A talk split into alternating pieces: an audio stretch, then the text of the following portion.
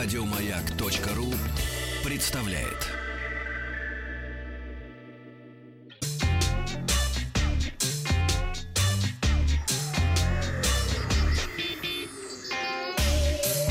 Страна транзистория. Доброе утро. Доброе Это утро. Вахтанг Махарадзе. Сам. Да, и новости высоких технологий. А, вчера спросили вас, сталкивались От вы технологий. с некачественными гарантийными услугами. А, Не помню, такого ответило а, почти 3-4% наших слушателей. И да, ответило более 66%. А Максим написал, да, Sony, датчик приближения не работал. Брали на экспертизу два раза, потом наехал на них и вернули деньги. То есть большинство все-таки сталкивалось. Сегодня в выпуске э, выключать или нет? Вот в чем вопрос. Китай останется без криптовалют, Почта России открывает портал, а богач запускает реальную королевскую битву. Ну, отвечу на вопрос нашего слушателя про eSIM. Дэвид Коган, эксперт э, технопортала The Unlocker, проанализировал скорость зарядки гаджетов в различных условиях. За основу эксперимента блогер взял утверждение владельцев смартфонов об увеличении скорости зарядки при выключении устройства. То есть люди утверждали, не понял. что... Как? Люди утверждали, что если выключить телефон и поставить его на зарядку, то он заряжается быстрее, если он включен. В качестве подопытных выступали Не iPhone- торопитесь, э, мимо пролетает. iPhone 10s Max и Huawei P30 Pro со стандартными зарядками, идущими в комплекте. 15 минут у розетки во включенном состоянии прибавили аккумулятору iPhone 9%, а Huawei 43%. Ну, у Huawei есть функция быстрой зарядки. После этого Дэвид выключил смартфоны и повторил тот же самый эксперимент. После 15 минут зарядки оба смартфона показали те же самые цифры. 9 и 43% заряда соответственно. Это хорошо или плохо? Таким образом, Так. включение или выключение аппаратов вообще никак не влияет на процесс зарядки. В завершении ролика автор отметил, что единственный ограничитель времени нахождения у гаджета у розетки — это мощность зарядного устройства. В остальных случаях видимого эффекта не дает даже выключение режима а, в самолетного. То есть, в принципе, что выключай, что не включай, заряжается с одинаковой скоростью. Власти Китая собираются запретить добычу криптовалют, в том числе и биткоина. Национальная комиссия по вопросам развития и реформ Китая опубликовала черновик с перечнем отраслей, которые требуют поддержки, ограничений или запрета. Добыча биткоина, как и других криптовалют, попала в список из более чем 450 деятельностей, которые должны быть запрещены, поскольку они не придерживаются соответствующих законов и нормативных актов, являются небезопасными, тратят ресурсы или приводят к загрязнению окружающей среды. Правда, перед принятием окончательных решений агентство собирается выслушать общественное мнение. У общественности есть время до 7 мая, чтобы прокомментировать проект и внести свои пред- предложения. Забавно, что именно Китай является ведущим разработчиком оборудования для добычи криптовалют, то есть для майнинга. Этот бизнес многомиллиардными прибылями, так что общественности будет что обсудить. Почта России объявила о запуске онлайн-портала для оплаты всевозможных услуг и совершения денежных переводов с помощью банковских карт.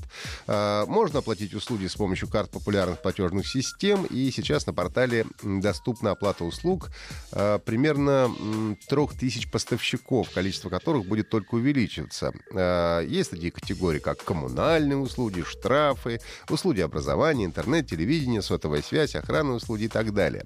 Для совершения перевода необходимо выбрать нужный раздел и получателя, указать сумму платежа, ввести реквизиты банковской карты и произвести оплату. Комиссия за перевод или платеж будет взиматься с отправителя.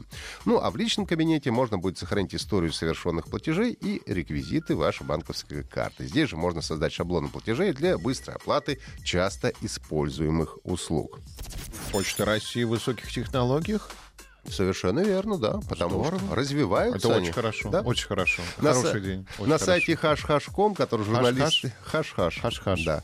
Который журналисты описывают... Сколько как- раз хаш-хаш? Два раза. Два раза хаш. Точка ком, да. Журналист описывает его как Амазон для супербогатых. Опубликовал необычное объявление, точнее вакансию. Аноним ищет геймдизайнера, который поможет организовать трехдневную королевскую битву на личном острове. Напомним, что королевская битва, вспомним одноименный фильм Татьяна Китана, это жанр, который соединяет себе симулятор выживания и шутер. Побеждает последний, оставшийся в живых. В реальной королевской битве предположительно будут участвовать 100 человек. Правда, вместо настоящих пистолетов, э, винтовок и других пушек бойцам выдадут оружие для страйкбола и защитное обмундирование. Каждый день на протяжении 12 часов выживающие должны будут выслеживать и уничтожать своих противников. Последний герой, который останется в живых, получит награду в размере 100 тысяч фунтов. А по Кулиджанову ничего не сняли?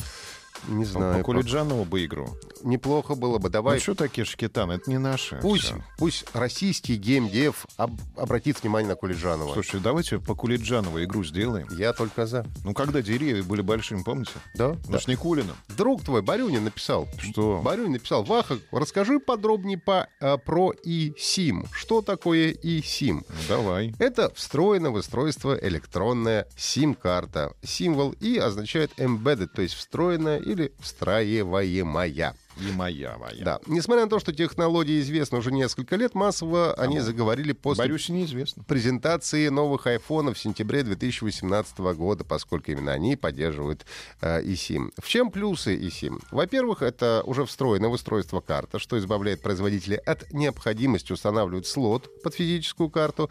Ну и в теории это позволяет уменьшить девайс и сделать его более защищенным А от пыли, воды это, это и теории. так Ну, далее. это только в теории. В теории, потому что на практике все равно сейчас пока что Абсолютно даже другой там, где есть Абсолютно. и SIM, там же есть и физическая карта. Сим, и сим, и сим. На чипе eSIM вполне можно хоть настроить от двух разных сотовых операторов, сравнимо с использованием двух симок в одном смартфоне. А можно, причем неоднократно, перезаписывать данные и менять операторы и тарифы. Но для того, чтобы подключить оператор или сменить его, пользователю не требуется отправляться в специальные центры. Все это делается прямиком из приложения на смартфоне. Ну, а Онлайн. вот почему внедрение этой технологии у нас не произойдет в ближайшее время, я как раз и рассказывал вчера. Во. Операторы опасаются обострения конкуренции и же последующего за ним рассказываете. Выручки. Ну а ФСБ заявляет о сложности обеспечения совместимости с отечественной криптографией. Так что и СИМ в ближайшее время в России не Это ожидается. хорошо. Если у вас есть вопросы, задаем на WhatsApp и Viber плюс 7967 103 5533 э, в теме Значит, вопрос такой, когда игра по Кулиджанову? Когда? Вопрос мы задаем российскому геймдеву. У меня нет на него ответа. Ну, а также э, пишите мне лично в директ ВКонтакте. Ну и подписывайтесь на наши подкасты на сайте Маяка и в iTunes. Еще больше подкастов на радиомаяк.ру.